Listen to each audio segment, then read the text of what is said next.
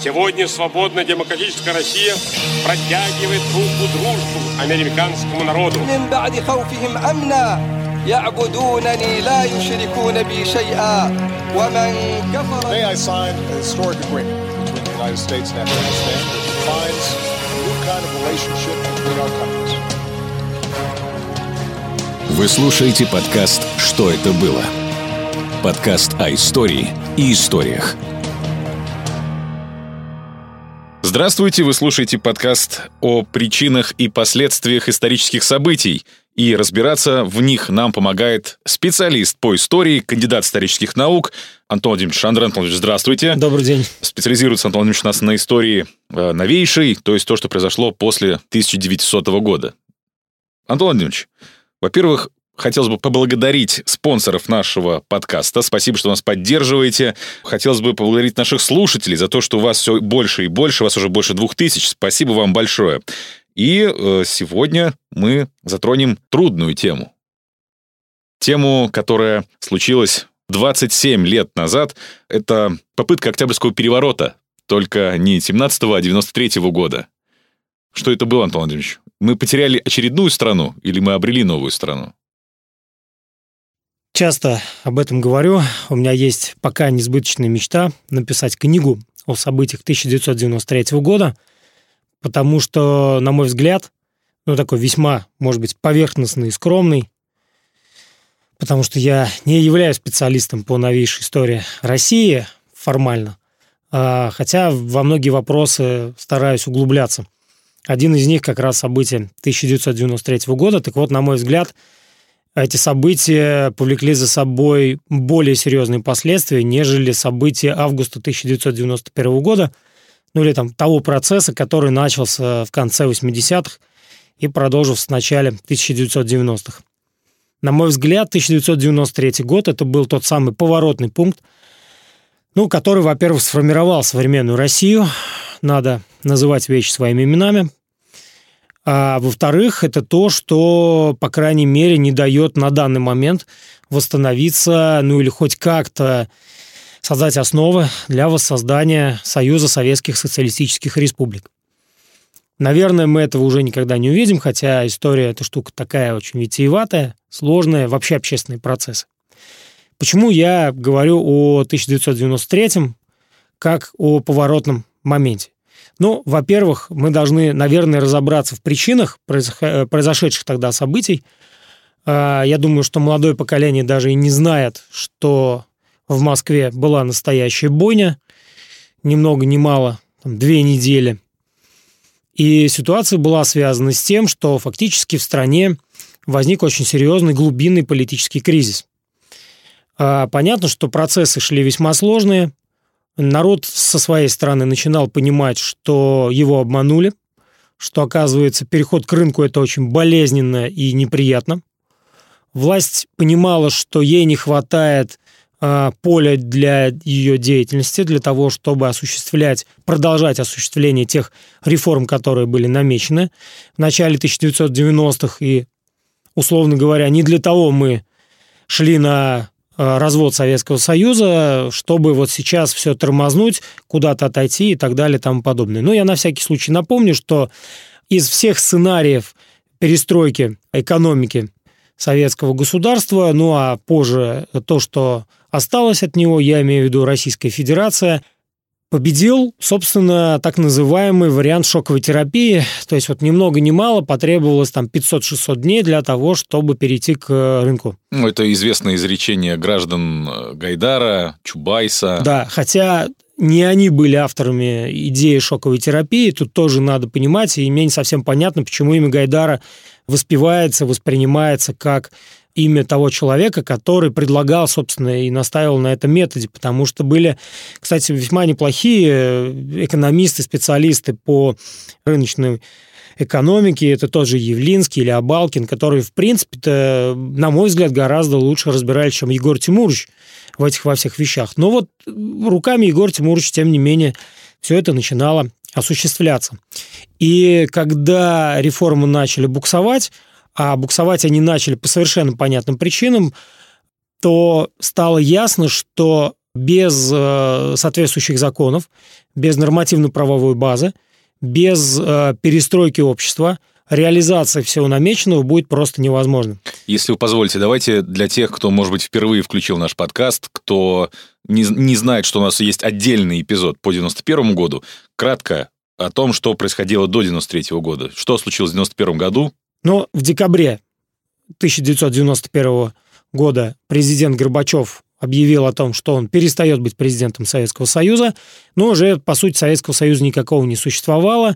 Формально, кстати, с юридической точки зрения, Советский Союз не э, распадался. Формально это выглядело так, что советские республики, бывшие советские республики, заявляли о своем выходе из э, состава СССР. Но вот с этой точки зрения, если посмотреть, это имеет, кстати, непосредственное отношение к нашему сегодняшнему разговору, а, в Конституции 1977 года, в Советской Конституции 1977 года не было нормы, которая бы четко и ясно прописывала то, как должен осуществляться развод. Далее, Фактически на 1992 год, на момент проведения рыночных реформ, в стране продолжала действовать Конституция 1977 года никакой российской конституции на тот момент не существовало. Ну, то есть мы плавно переходим к политической причине всего произошедшего, угу. хотя она будет очень тесно связана с экономической причиной. То есть Гайдару и его команде, а, а точнее сказать Ельцину и его команде, требовались все новые ресурсы для включения в рыночную экономику. Процесс этот буксовал потому, что часть общества просто не знала, что такое рынок вообще, а часть общества была с этим совершенно не согласна, потому что люди воспитывались на совершенно других идеалах. И в конечном счете а, определенная группа людей, которая оказалась у власти, фактически силой через колено ломая пыталась э, изменить э, ситуацию. И надо сказать, что им это в принципе удавалось. А, ну, поскольку все рычаги власти были у этой группировки. Э, ситуация осложнилась к концу 1992 года в связи с тем, что, естественно, цены поползли вверх, недовольство народа на бытовом и на политическом уровне э, резко возросли. Не будем забывать, что начало 1990-х – это так называемый политический ренессанс, когда э, появлялись новые партии, движения и, собственно, появлялась многопартийность была мощная на тот момент еще, э, причем запрещенная структура коммунистической партии, поскольку Ельцин одним из первых своих э, указов запретил деятельность коммунистической партии Советского Союза, э, ну, фактически коммунисты оказывались вне закона. Тем не менее, сторонников этой партии было весьма и весьма предостаточно.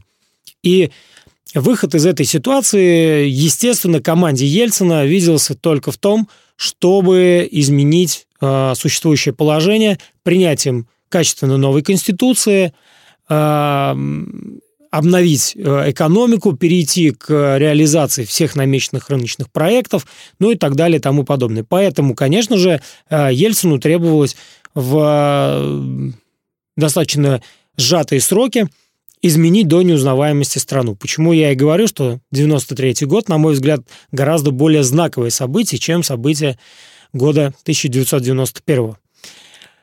И в этих условиях Борис Николаевич Ельцин издает указ, согласно которому э, прекращает деятельность такие органы э, законодательной, законосовещательной, представительной власти, как Советы. Потому что Советы, по большому счету, там еще с далекого 1917-18 годов пронизывали всю вертикаль власти. Отдельно существовал там Моссовет, Ленсовет, э, ну, как э, органы, которые являлись исполнительными органами власти в крупнейших городах, ну и так далее и тому подобное. А самое-то главное, что существовал э, достаточно мощный центр силы, Верховный Совет – или Совет народных депутатов, который, кстати, был, собственно, изобретением э, предтечи команды Ельцина, ну, в частности, Михаил Сергеевич Горбачев, э, это знаменитые политические реформы 1986 года. И парадокс состоит в том, что на этой лужайке, на этой полянке, точнее, выросли люди, которые стали по разные стороны баррикад. На одной стороне оказались Ельцин с его командой, на другой стороне оказались сторонники сохранения Советов, а самое главное – власти Верховного Совета. А, Ельцин 21 сентября 1993 года издает указ, согласно которому все полномочия э, Верховного Совета ликвидируются, все советы распускаются, э, Верховный Совет теряет свои контролирующие полномочия, и э, полнота, вся полнота власти, по сути, переходит к президенту, и э, на декабрь 1993 года будут намечены, э, будет намечено голосование по новому проекту Конституции, но который, в общем, вот в скором времени будет представлен, и он уже вот существует, собственно говоря. То, что мы знаем под видом Государственной Думы, Совета Федерации, ну, в общем, вот нынешний политический облик страны, он э, преподносился именно тогда в той форме, в которой мы вот сегодня его видим. И формально-то мы себя считаем смешанной республикой, да, где есть принцип разделения властей, хотя если уж честно посмотреть, и мне совершенно э, непонятно, для чего это нужно было еще больше усиливать. Я про голосование по поправкам 1 июля 2020 года, хотя, по сути, Конституция 1993 года фасадно, конечно, провозглашала смешанную Э, республику, а на Дельта это была президентская республика. И для Ельцина это было очень важно. Почему? Потому что Борис Николаевич обладал очень интересным качеством, мы уже это обсуждали, он очень любил власть. И вот для него личная власть это было, ну вот, я не знаю, фетиш. Необходимые условия. Идол, да, необходимые условия существования. И все это преподносилось под благостным видом того, что э, ему мешают осуществлять реформы. И главный тормоз на пути этого, безусловно, как они тогда говорили, прогресса, это, конечно, Верховный Совет. Почему? Потому что счетная палата, ну или тот орган, который по сути, да, сейчас выполняет функции счетной палаты, на тот момент э, контролировался Верховным Советом. Э, этот орган выявлял просто тотальные коррупционные схемы и нарушения в обороте бюджетных средств. А, а самый главный вопрос, который относится, наверное, да, в большей степени к области экономики, но проецируется на политику, это, конечно же, начало приватизации. На мой взгляд, это был краеугольный камень, который и столкнул Верховный Совет с э, Ельцином и ну, его командой в целом. А, и с Гайдаром, и с Чубайсом, и со всеми прочими. На самом деле а, история приватизации – это отдельный вопрос, поскольку там было тоже немало проектов, а, как проводить приватизацию, как это сделать наиболее безболезненно, это все был вопрос открытый, и на самом деле он обсуждался. Но Ельцин предпочел его приватизировать, уже извиняюсь за тавтологию, приватизировать вопрос о приватизации, а, чтобы это делали только его люди. Ну и автором этой реформы был, как известно, Анатолий Борисович Чубайс который, собственно, предложил идти по пути наименьшего сопротивления, по самому короткому пути. Это отдать госпредприятие на откуп э, частникам. То есть вот так, да, ни много ни мало, там предприятие с э, многомиллиардными, а то и триллионными активами можно было там за какой-то бесценок взять и скупить. Ну, то есть фактически руки развязывались у тех людей, у которых на руках были тогда деньги, их было немного. Ну и вот вам, пожалуйста, еще один э, такой запуск, да, еще одна проекция на современность, как формировался олигархат. Так он и формировался. То есть у кого были деньги – тот э, просто эти активы начинал скупать за бесценок и складывать их в карман. Но это дело уже получается у нас после событий 1993 года, а вот тот, на тот момент вопрос о приватизации был открытым. Верховный Совет выступал против. Э, да, не все, да, все было неоднозначно, потому что может быть, там в ходе дальнейшего моего рассказа может сложиться впечатление, что я считаю, что Верховный Совет это там такие душки сидели. Да нет, да там тоже шла своя борьба. Подковерные интриги, аппаратные интриги, все это нормально, потому что это орган власти. Но тот факт, что Ельцин своим указом фактически э, наступал на горло, а точнее нарушал Конституцию 1977 года, это был факт. И, э, конечно, да, существовала объективная сторона этого момента. Она, э, смысл ее заключался в том, что шла война законов еще с конца 1980-х годов. Но это уже, опять же, вопрос к э, власти, да. Но когда вопрос о нарушении Ельциным э, существующего законодательства был поставлен перед э, Конституционным судом, вообще-то Конституционный суд Ельцина осудил и сказал о том, что это неправильно. И это был, на мой взгляд, один из основных импульсов того, что власть в свои руки начинает брать э, небезызвестный Александр Рудской. В принципе, когда-то они с Ельциным были очень близки. Не зря его Ельцин сделал вице-президентом. собственно, в той же должности Русской находился в 1993 году, руководил Верховным Советом Руслан Хасбулатов. А, и пошло очень быстрое сближение Русского с Хасбулатовым, потому что Верховный Совет оказывается центром сопротивления, а поскольку президент Ельцин нарушил существующие законы, а, власть переходила к вице-президенту, второму лицу в государстве. Официально, по закону, Да. а не просто так. Да, да, да, абсолютно точно. Ну, если, если президент нарушает основной закон страны, то за ним тут же в его полномочия, в его должность вступает второй после него человек, его заместитель. Ну, в нашем случае это вице-президент Рудской. Рудской начал раздавать должности. Рудской э, начал э, проводить э, политику, связанную с объявлением Ельцина вне закона. Власть, она очень сладко пахнет. Тем более, что на кону были ну, немалые деньги, и страна не самая бедная страна, по крайней мере, на тот момент. Поэтому э, действительно вопрос о сохранении власти Ельциным, с одной стороны, и приобретении власти со стороны Рудского, он оказался одним из решающих. Что касается социальной составляющей всего этого процесса, э, ситуация в стране нагнеталась с каждым днем. Так, например, в начале мая 1993 года состоялись столкновения в Москве между э, левыми силами, назовем их так формально, да, с э, ОМОНом. Эти стычки периодически в Москве возникали. Москва вообще становится таки, такой ареной для политических э, различных баталий. И э, вот как сторожилы рассказывали, если ты приезжал в Москву, особенно летом 1993 года, было просто заметно, вот как насколько Москва, особенно в центре, она кишит политической жизнью. В разных э, уголках, э, там, не знаю, центра Москвы, там, от Арбата до Красной площади стояли какие-то митинги, кто-то что-то требовал. Тут, значит, с имперскими знаменами, там с красными, тут, значит, защиту Ельцина, тут против Ельцина. То есть этот процесс, он вот был очень, на самом деле, живой и интересный. И, конечно, он э, был живым и интересным до того момента, пока Ельцин не начал готовиться к вот этому самому броску. А Ельцин к нему готовился. Почему? Потому что фактически с весны 1993 года Ельцин начал э, объезд э, близлежащих воинских частей, ну, близлежащих к Москве воинских частей, для того, чтобы проверить лояльность этих самых сил, а, готовы ли они, если что, поддержать президента. Мало кто тогда понимал, что это, если что, но вот это было. И знаменитая фотография, когда Ельцин в краповом берете, она еще у многих силовиков висела в те времена в кабинете, э, история там была такая. Ельцин приехал, если я не ошибаюсь, э, если ошибаюсь, прошу прощения, на осмотр войск в э, дивизию спецназначения, дивизию имени Дзержинского.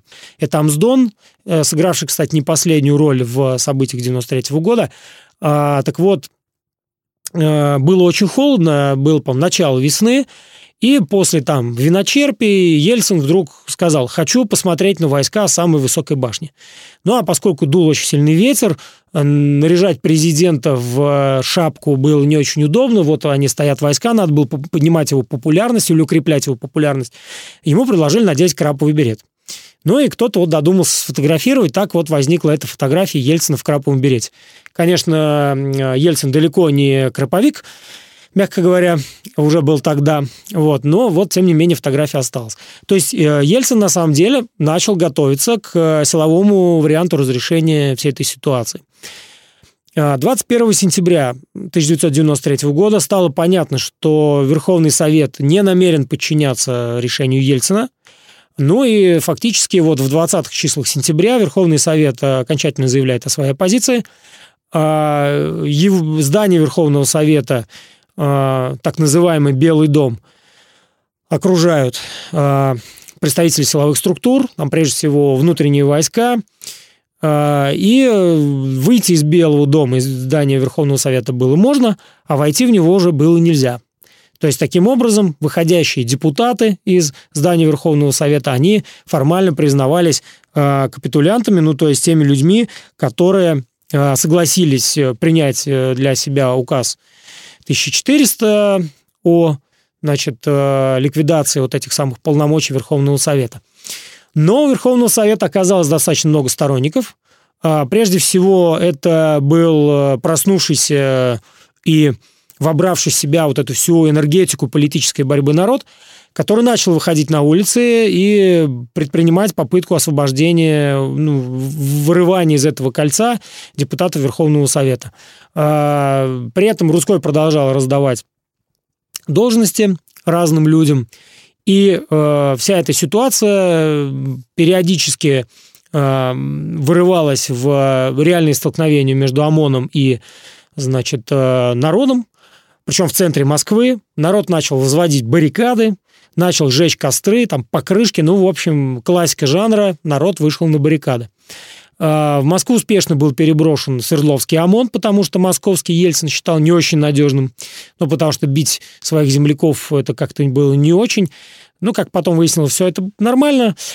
И э, в конечном счете э, вот этот градус э, протестных настроений, он рос каждым днем. То есть появление ОМОНа в Москве, абсолютная бескомпромиссность Ельцина, нежелание Ельцина идти навстречу, э, обиженный э, Белый дом, ну, Верховный Совет воспринимался как орган народной власти, что, ну и причем работала, конечно, пропагандистская машина очень нехило, Э, со стороны Верховного Совета, хотя в определенный момент Верховный Совет был отрезан от всех коммуникаций. То есть достаточно холодные ночи даже сейчас, вот если э, жителям Центральной России, да, выйти погулять ночью, мы с вами знаем, что ми, э, иногда и минус бывает. Но вот Белый дом остался без отопления, без газа, без воды, без электричества.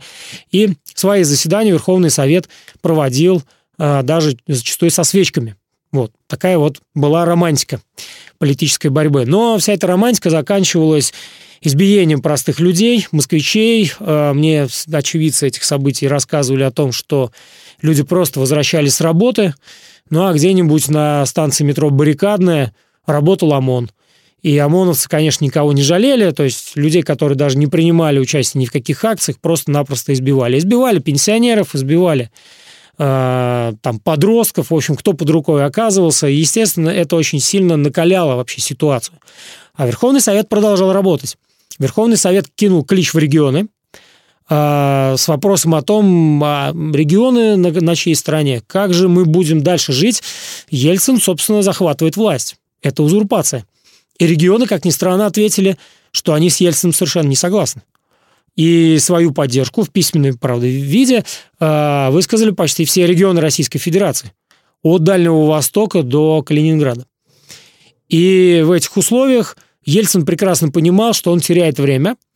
Э, Верховный Совет решил собраться на внеочередной съезд 5 октября 1993 года, где, собственно говоря, и должен был быть поставлен вопрос, ну, во-первых, о сохранении Верховного Совета, а во-вторых, об отрешении Ельцина от власти. И вот, на мой взгляд, этот момент являлся определяющим во всей этой истории. То есть до той поры, пока Верховный Совет э, внеочередной съезд не созывал, съезд народных депутатов, пока э, ситуация была для Ельцина, ну, в таком виде, да, качелей, все было относительно нормально. Ну, как нормально? Нормального было мало чего, потому что фактически бушевал политический кризис, но, по крайней мере, все сохранялось в виде каких-то вот таких локальных, значит, э, столкновений между гражданами и ОМОНом. А тут для Ельцина определился дедлайн, та самая точка невозврата, после которой его могут и не сложить. Потому что Москва – это далеко не вся Россия. И Ельцин это прекрасно понимал. И то, что его популярность снижается, он тоже это прекрасно понимал. И поэтому Ельцин начал обсуждать всерьез э, силовой вариант разрешения ситуации. Наступали выходные. А, в определенных, кстати, кругах, мне это рассказывали из э, окружения Геннадия Андреевича Зюганова, уже была информация о том, что готовится очень серьезная зачистка э, здания Верховного Совета и близлежащих к нему улиц. То есть, в принципе, уже все было понятно. Не, было непонятно, какой сценарий будет именно использован. Ну и, как ни странно, э, на удачу, наверное, для Бориса Николаевича Ельцина, 3, на 3 октября был намечен несанкционированный э, митинг на Октябрьской площади. 2 октября, по-моему, вечером, э, своим обращением выступил Геннадий Андреевич Зюганов, лидер КПРФ, тогда восстановленный, кстати, в феврале 1993 года – Э, который призвал всех сторонников, вообще всех граждан России, воздержаться от того, чтобы участвовать в акциях протеста, в столкновениях с ОМОНом, но, как покажет э, будущее, для Зюганова это оказалось некой вилкой. Почему? Потому что ему, его очень часто обвиняли в том, что он фактически слил протест в 93 году. Ну, а если разобраться, Геннадий Андреевич, в принципе, э, мягко намекал на то, что надо дождаться 5 октября. И 5 октября может все случиться без э, каких-то там серьезных катаклизмов, без серьезных столкновений. Но, тем не менее, э, днем 3 октября 1993 года в самом центре Москвы на Октябрьской площади собрался многотысячный митинг, и кто-то из лидеров, э, из выступающих да, на этом митинге, кто-то говорит, что это был покойный Ампилов, кто-то еще какие-то фамилии называет, вдруг предложил разблокировать Верховный Совет. И вся вот эта вот огромная масса, а я скажу, что народа там было почти 200 тысяч человек, она пошла освобождать Верховный Совет. Причем э, все было неплохо организовано, люди не мародерствовали, шли стройными колоннами, правда, по проезжей части, ну, движение встало, но и цена вопроса была высока. И вот тут начинается самое интересное, что путь, э, шедший вот этой огромной колонне, преградили подразделение ОМОНа. А, это был Крымский мост, ну, кто Москву знает, тот понимает, о чем идет речь. То есть они вот как раз шли через э, Крымский мост для того, чтобы выйти на Арбат, с Арбата на Смоленскую площадь и уже выйти к зданию Верховного Совета. Э, ну, то есть, наоборот, да, Смоленская площадь, потом Арбат и выход к Верховному Совету. И э, выход на Крымский мост – э, преграждала цепь ОМОНа. Как выяснилось потом, это были курсанты Института внутренних войск из Владимира. Их очень быстро смели, потому что это были молодые пацаны, которые вообще не понимали, для чего их сюда пригнали. Их там держали как резерв, вдруг их кинули, значит. Но народ был уже раззадорен. Народ начинал понимать, что вообще-то он побеждает. Его много. И народ двигался дальше. Вот на, Смоленске, на Смоленской площади пришлось встретиться уже с более серьезным сопротивлением. Там уже стояли цепи, по-моему, Свердловского ОМОНа. И их смели, потому что такую массу было удержать просто нереально невозможно. А, ну, в общем, фактически ОМОН был отброшен до а, Верховного Совета, до Краснопресненской набережной, вот туда, где, собственно, стояли части цепи, стояли цепи ОМОНа, а, внутренние войска были разбросаны, значит, по разным точкам. Ну, короче говоря, вот там, на этом пятачке, у мэрии Москвы а, появились первые жертвы. Был открыт огонь на поражение, и первые убитые появились со стороны протестующих. Кстати говоря, а, еще в 20 числа сентября состоялась встреча патриарха Алексия II с разными сторонами конфликта, и, а, собственно, там был такой нулевой вариант разрешения конфликта, что э, Ельцин отказывается от своих амбиций, Верховный Совет от своих, и вот они садятся договариваться о каких-то новых форматах а, политического размежевания да, этого конфликта. И Алексей II тогда произнес пламенную речь, сказал о том, что кто первый из сторон применит оружие, тот будет подвергнут анафеме. Есть даже книжка такая «Анафема», не просто так она называется. И тем не менее, кто бы что ни говорил, первые выстрелы, в общем-то, прозвучали, точнее, да, донеслись со стороны правительственных, ну, назовем их так, а, войск. Хотя я склонен полагать, что огромное количество, да не, не склонен полагать, это реально так было, огромное количество провокаторов работало как на ту, так и на другую сторону. То есть надо было максимально завести народ. Народ был действительно заведен, э, народ смел все цепи и вышел к зданию Верховного Совета. Это было просто воспринято как победа. В Кремле очень сильно испугались этой ситуации. Естественно, в Москве был введен комендантский час, э, чрезвычайное положение объявлено. Э, Ельцин, как, опять же, об этом свидетельствуют очевидцы, судорожно хватался за все телефоны и кричал о том, что срочно в Москву стягивайте все силы средства войска для того, чтобы, значит, э, оборонять все стратегически важные объекты. Ну, а дальше начинается тоже интересная история. Я так полагаю, что Русской Хасбулатов, не предвидя совершенно такого развития событий, кто бы вот что и ни говорил, э, я, я соглашусь со всеми доводами аргументами, если они действительно будут достаточно тяжелыми, да, э, ну, такими весомыми для, для меня. А, но на данный момент я убежден, что ни Русской, ни Хасбулатов не знали, что делать дальше. Они никак не ожидали, что э, ситуация пойдет вот именно по такому сценарию. Два дня оставалось потерпеть для того, чтобы в законной э, плоскости, в э, плоскости правовой разрешить всю эту ситуацию. Именно а об этом Геннадий Андреевич говорил, да, даже Да. здесь 5 октября, и ну, все будет. Да, он не произносил это напрямую, но намек был именно такой. Ну, Зюганов опытный политик, он понимал, что здесь э, очень важно сохранить некий баланс. Э, хотя я знаю, огромное количество коммунистов принимали участие в событиях 93 года. И э, естественно, что теперь назад дороги уже не было.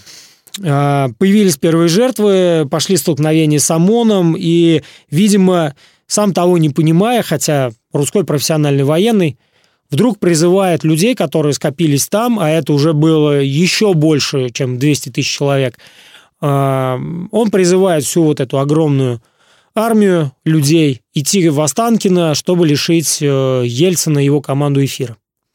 Решение, мягко говоря, неверное, а, честно говоря, просто глупое, потому что выходить в эфир, э, по крайней мере, в Москве можно было еще там с 5-7 точек, Э, но народ надо было куда-то направить, потому что могли обвинить нерешительности, махнуть рукой, а то, гляди, и вообще шею свернуть за то, что не, мо- не может командир принять какого-то решения. Хотя, в принципе, вот рукой было подать до Кремля, но, видимо, на такую дерзость э, никто не решался, хотя Ельцин, в принципе, уже и такой вариант рассматривал, что народ сейчас пойдет к Кремлю. А народ был направлен в Останкино. И, э, значит, на... но до этого необходимо было зачистить здание мэрии, потому что там сидели снайперы, которые, ну, контролировали здание Верховного Совета, а иногда еще и постреливали, ну, когда вот события уже 3 октября развивались, еще и постреливали в протестующих. Мэрия была взята практически без боя. А, Далее, значит, на грузовиках, которые были отобраны у внутренних войск, с полными баками горючего, со вставленными в замок зажигания ключами, люди поехали к Останкину. Э, Ну, улица Академика Королева. Она сейчас, правда, немножко иначе выглядит. Она достаточно широкая. Сейчас там монорельсовая дорога проходит. Ну, а раньше это была просто вот огромная такая площадка, широкая дорога. А, Вот там начал скапливаться народ, а, требовать эфира. Туда прибыл один из ярких участников тех событий, генерал Макашов, который руководил там всем этим процессом, с группой бойцов, которые были вооружены автоматическим оружием. Часть из них была вооружена КСУ. Это то, то оружие, которое хранилось в арсенале э, Верховного Совета. Им вооружали милиционеров, которые стояли на охране Верховного Совета. Кстати, часть милиционеров осталась защищать Верховный Совет, потому что у них другого приказа не было. А, Ну, в общем, они расчехлили этот арсенал и им вооружились, А, но оружие это попало в руки еще и э, таких интересных ребят, э, как Русское национальное единство, РНЕ, которым командовал тогда Баркашов, а, так называемые русские фашисты, которых а, стилизованная свастика была на рукаве, выглядели они грозно и достаточно опасно, потому что это были крепкие ребята, многие из них прошли кто Карабах, кто, значит, э, Абхазию, Южную Осетию, кто Приднестровье, чуть ли не с фронта прям сразу приехал, значит, помогать восстанавливать справедливость на русской земле. А, То есть боеспособных э, людей было достаточно много. Ну, в общем, дело было к вечеру. А, Надо сказать еще о том, что перед, прямо перед самым носом протестующих видеокадры есть, любой это может посмотреть. В Ютубе огромное количество документальных видеозаписей, как параллельно с колоннами протестующих ехали а, колонны внутренних войск. Ну, это спецотряд «Витязь», который а, занял а, позиции в аппаратно-студийных комплексах, в центральном вестибюле а, комплекса Останкина. Ну, в общем, готовились к тому, чтобы отражать нападение. Причем реально к этому готовились. А дальше народу скопилось достаточно много. Генерал Макашов требовал дать эфир, эфир не давали. И э, в 7 часов вечера, как стемнело, э, начали раздаваться первые выстрелы. А дальше пошла просто настоящая бойня. То есть э, есть такой, ну, кто был в Останкино, когда-то видел, напротив центрального вестибюля, чуть правее центрального вестибюля, э, а, так называемый АСК-3, аппаратно-студийный комплекс 3. Вот именно туда пытались прорваться протестующие. Знаменитые кадры, когда 131-й ЗИЛ, значит, сбивает э, ворота, разбивает центральную вот этот э, центральную часть этих ворот, значит, стекло сыпется и так далее, и вдруг начинается пальба. Собственно, в чем был смысл?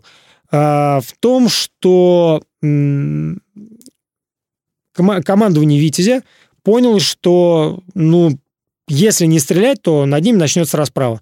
Ну и, во-вторых, они, по всей видимости, получили приказ уже просто вести огонь на поражение, потому что будет непонятно, и можно очень красиво сыграть э, в информационном плане это обставить. Что, собственно, было сделано? Я прекрасно помню, лично наблюдал матч э, «Спартак-Ротор», который прервался неожиданно, по телевидению э, транслировали, и отключились вообще все каналы. Через несколько мин, десятков минут появилось лицо Гайдара, который говорил о том, что в Останкино идет бой, там применяются все силы и средства, включая гранатометы и минометы, и в это даже как-то верилось.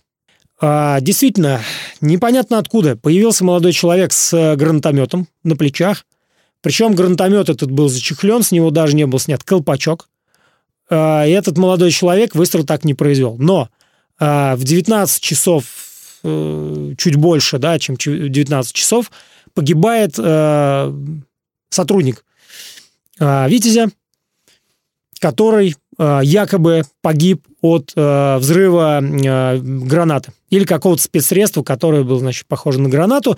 Якобы вот этот взрыв, гибель э, солдата Витязя спровоцировала Витязь на ответный, ответный огонь. Ага. Да.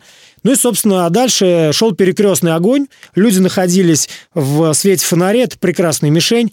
Ну, а там получилась ситуация какая? Прибыло там где-то, наверное, 3-5 тысяч человек, а еще шла колонна 200 тысяч, их догонял, они шли пешком. То есть на грузовиках приехало несколько тысяч, а за ними шла вот эта колонна еще в 200 тысяч человек.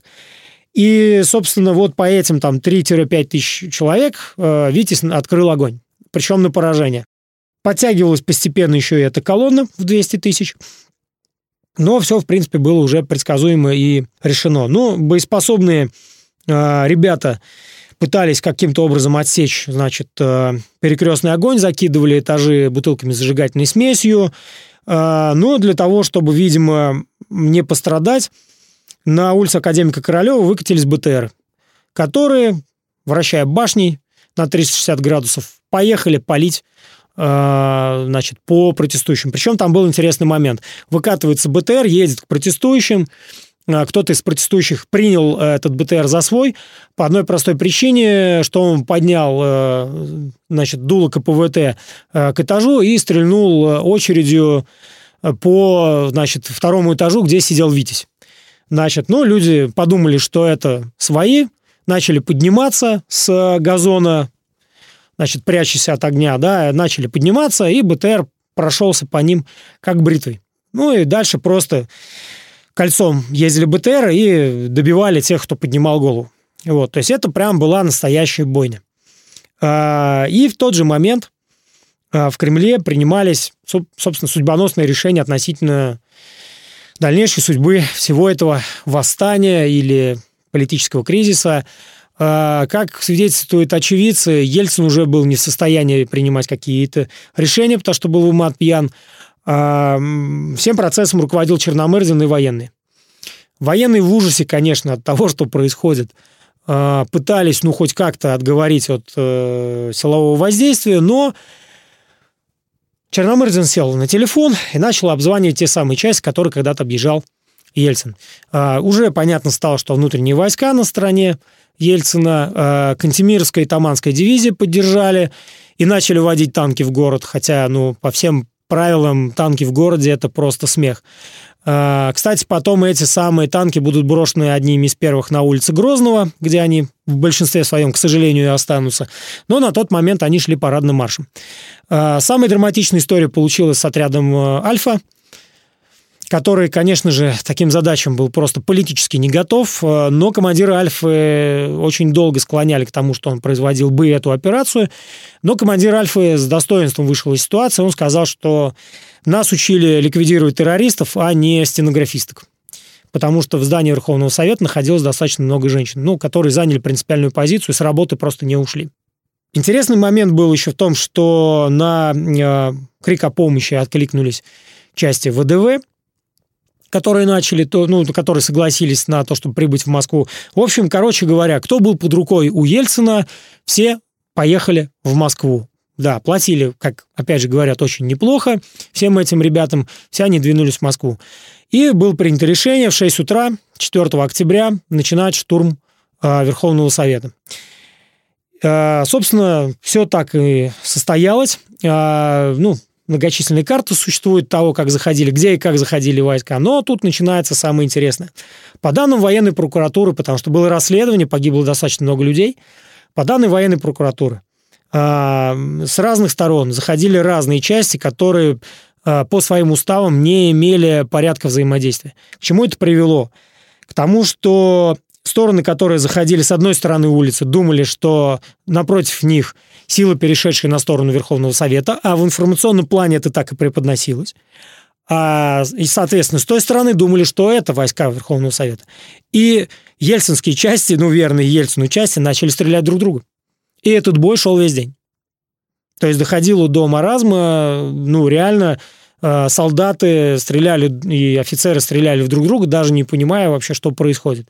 Э, ну, опять же, появлялась куча э, провокаторов, баррикады там были снесены почти сразу, люди, кто успел спастись, зашли в здание Верховного Совета, ну и тут апогей этой всей ситуации, когда на мост выкатились танки, которые прямой наводкой открыли, зажигательными причем снарядами, открыли огонь по верхним этажам Верховного Совета, которых якобы никого не было. Но начался пожар, и как потом выяснилось следствие, на верхних этажах тоже находились люди.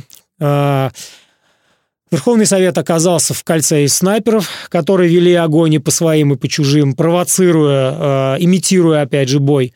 Ну и, соответственно, приличное количество совершенно ни в чем не повинных граждан – а, я знаю драматичные истории, когда, а, скажем, девочка высунулась нечаянно, значит, э, из окна квартиры снайпер ее убрал. Мальчишки пошли поглазеть, что там происходит, значит, у Верховного Совета их автоматной очереди выкосило. Ну, то есть, действительно, ситуация была жуткая, и самое страшное, что никто вообще ничего не понимал, что происходит. А, ну и часы сопротивления Верховного Совета были сочтены. Здание благодаря Альфе не было зачищено. То есть, когда сотрудники Альфа увидели, что происходит, они сказали, что мы готовы на штурм. Но они, подходя к зданию Верховного Совета, теряют своего сотрудника, убивает э, снайпер. Надо дать должной выдержке солдата, ну, сотрудников Альфа, которые не стали мародерничать и убивать всех подряд. Хотя я думаю, что расчет был именно это. Э, Альфа начала переговоры с Рудским и Хасбулатовым. А, под гарантией Альфа Русской и Хасбулатов сдались. Их выводили, если посмотрите кадры на видео, их выводили в живой коридор, это стояли там сотрудники Альфа. А вот простым смертным повезло меньше, потому что практически весь оставшийся вечер и день следующего дня шли расстрелы. То есть надо было максимально зачислить, э, зачистить число свидетелей, чтобы никто ни, ничего не рассказал. И это прям была очень серьезная установка. Людей убивали в здании Верховного Совета и на стадионе, по-моему, у нас Морал называется. Это прям вот э, кто тоже представляет, прям напротив здания, там такой скверик сейчас памяти всех этих событий. А, и в конечном счете мы говорим о том, что состоялось то, что состоялось. По официальным данным погибло чуть больше 100 человек. А по неофициальным данным я видел цифры в 7 тысяч, а, но я бы, наверное, был скептиком и говорил бы, наверное, о трех тысячах погибших. Ну, вот по, по прикидкам, по интенсивности того, что там происходило, да, Останкино плюс Верховный Совет, плюс э, какие-то локальные стычки. Э, ну, в общем, вот такая вот печальная история, да.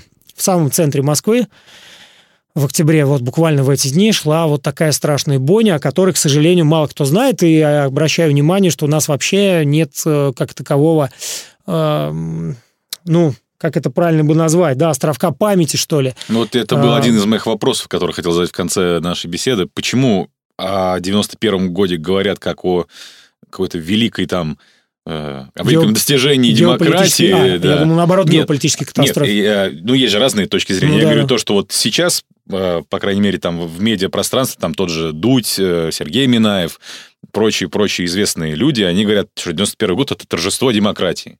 А почему о 93-м-то годе не говорят? А когда... потому что это конец демократии. Почему, когда именно эта демократия-то и должна была восторжествовать? Потому что да. это был конец демократии, один из э, концов. Мы договорились о том, что э, последние выборы в нашей стране состоялись в 1996 году, а последние зачатки демократии э, погибли в 93-м. Вот и все. Поэтому, ну, опять же, там раскручивалась очень активно эта тема, связанная вообще с парадоксальной штукой, как красно-коричневая чума. И нам сейчас эти все либеральные деятели рассказывают о том, что э, да вот, мы бы все висели на столбах, потому что если бы Русской Хасбулатов пришли... Да нет, я не говорю, что Русской Хасбулатов ангел, мы уже, да, договорились понимать, что это политика, большая политика, но понимаете, скажем, моим родителям бы было, например, опасаться нечего, ну, являясь простыми смертными, да, или нам там, детям, мне 10 лет было тогда. Но это все э, говорит только о том, что демократия потихонечку заканчивалась. Что вот здесь вот демократия, а вот здесь, ребят, уже не демократия. Ельцин добился того, чего хотел. Он шел по головам, ему было совершенно все равно. А, в принципе, это уже показал 91 год, 93 год показал это еще раз.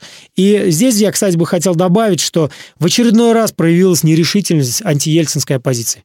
Идти до конца, бороться с Ельцином до конца, ехать э, и договариваться с командирами частей, покупать их, было почему-то вот, наверное, или невозможно, или действительно настолько слабая была подготовка, потому что, опять же, если мы почитаем э, ряд там воспоминаний, каких-то работ о тех событиях, то э, недоговоренность, нечеткость действия, это вообще вот все отмечают как прям тенденцию или тренд вот тех событий. Вот, поэтому, конечно, моменты, к сожалению, такие существовали. Жалко тех людей, романтиков, которые действительно считали, что они способны что-то изменить. Которые... Без этого, я считаю, конечно, нельзя. Которые проявили политическую активность. Э, тех людей, которые вообще оказались под шальными пулями. То есть, ну, это... Я считаю, что это большая трагедия. И вообще это должен быть день траура. Э, ну, если не наравне с событиями в Беслане, то ну, ну как-то рядом по крайней мере, это должен быть... Вообще я всегда говорю, почему у нас в стране нет Дня национального поминовения, почему мы не можем под э, общими знаменами хотя бы, да, говорить о том, что был 1993 год, и чтобы этого никогда не повторилось, ребят, давайте мы будем садиться за общий стол и пытаться все-таки политически решать вопросы, а не выходить на улицы, стрелять друг друга. Не кажется ли вам какой-то злой исторической иронией, что в 91 году кровавый коммунистический режим – не посмел даже единого там выстрела сделать э, из, из того же самого танка, хотя армия была за коммунистов, а в 93 году защитники демократии раздолбили к чертовой матери э, выбранный орган, в котором был представлены народные депутаты. Не является ли это какой-то злой иронией, на ваш взгляд? Ну, на мой взгляд, это результат разложения армии. Армия морально разлагалась, и та армия, которая была в 91 году, это была уже далеко не та армия, которая была в 93-м. Достаточно было всего двух лет? Да. Да, этот процесс шел непонятно, что не 2-3 года, это началось раньше, и я полагаю, что там и Афган внес, конечно, э, свою лепту в моральное разложение, как это ни странно, да, э, но вот это вот чувство предательства, того, что э, воинов обманывают, армию обманывают, что бросают в непонятные жернова, значит, э, войны и так далее. Э, обида такая существовала. А дальше, ну, банальный подкуп, э, банальное обещание хорошей, красивой жизни. Но они ее получили, правда, через два года они получили ожоги. Огненный котел, да, да в центре ожоги Грозного. и пули и так далее и тому подобное. То есть эти же люди, которые штурмовали Верховный Совет, здание Верховного Совета, потом первыми заходили в Чечню и гибли, как правило. Поэтому жизнь, она вот такая, это бумеранг, он ведь возвращается. А, на мой взгляд, парадокс состоит в том, что а, ставятся Ельцин-центры, ну, памятники тому человеку, который, ну, мягко говоря, вот такими методами со своим народом расправлялся, только бы укрепить свою личную власть. И это страшно. И поэтому, если мы даже спроецируем всю ситуацию на Беларусь, извините, Лукашенко себя ведет еще весьма гуманно. И вот это э, последний, наверное, был вопрос сегодня. А не похожи ли ситуации-то, происходящие сейчас в Беларуси, происходившие в 2014 году или когда там в Киеве, и вот то, что было в 93 году? Ну, я бы все-таки разводил эти понятия, потому что в России тогда действительно грянул политический кризис. То есть вот это двоевластие, это непонимание того, кому служить, а для чиновника же нет страшнее э, напасти, чем непонимание, кому служить и кому кланяться. Э, оно, конечно, очень сильно провоцировало такую, да, панику, непонятную ситуацию. Это был реально политический кризис. А то, что на Украине сейчас происходит в Беларуси, ну, это не что иное, как политическая технология. Это попытка выстраивания параллельных органов власти. Как это было на Украине, на Украине это прокатило весьма блестяще. Джим Шарп. Все классика жанра, и, к сожалению, все идет, по, как это говорят, да, по методичке. Вот. И это оказалось очень эффективным э, методом, потому что правит бал тот, кто платит, тот, кто кормит, э, тот, кто способен на свою сторону переманить силовиков. Но на Украине это сделать удалось, в Беларуси пока не получается, дай бог здоровья Александру Георгиевичу.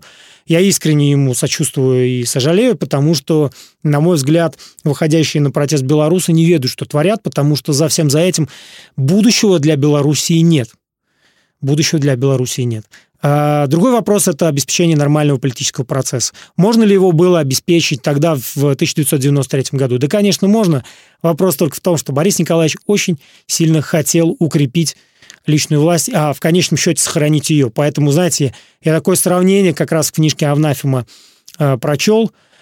Это такой коллектив авторов, э, ну, там, Иван Иванов, ну, ну, реально это, конечно, не один человек ее писал, эту книгу, это сборник целый, и там такое сравнение, что Ельцин в сентябрьские октябрь, и первые дни октября 93 года походил на загнанного в угол льва, который вот кусался, огрызался, царапался, понимал, что ему может в любой момент прийти конец, и он себя вел как загнанное в угол животное.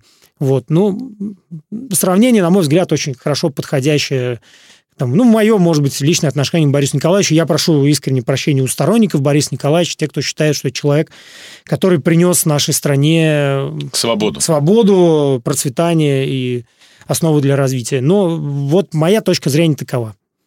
Ну, на таком утверждении можно и закончить наш сегодняшний подкаст. Спасибо, Антон Владимирович, как всегда, в самое сердце. Всем добра.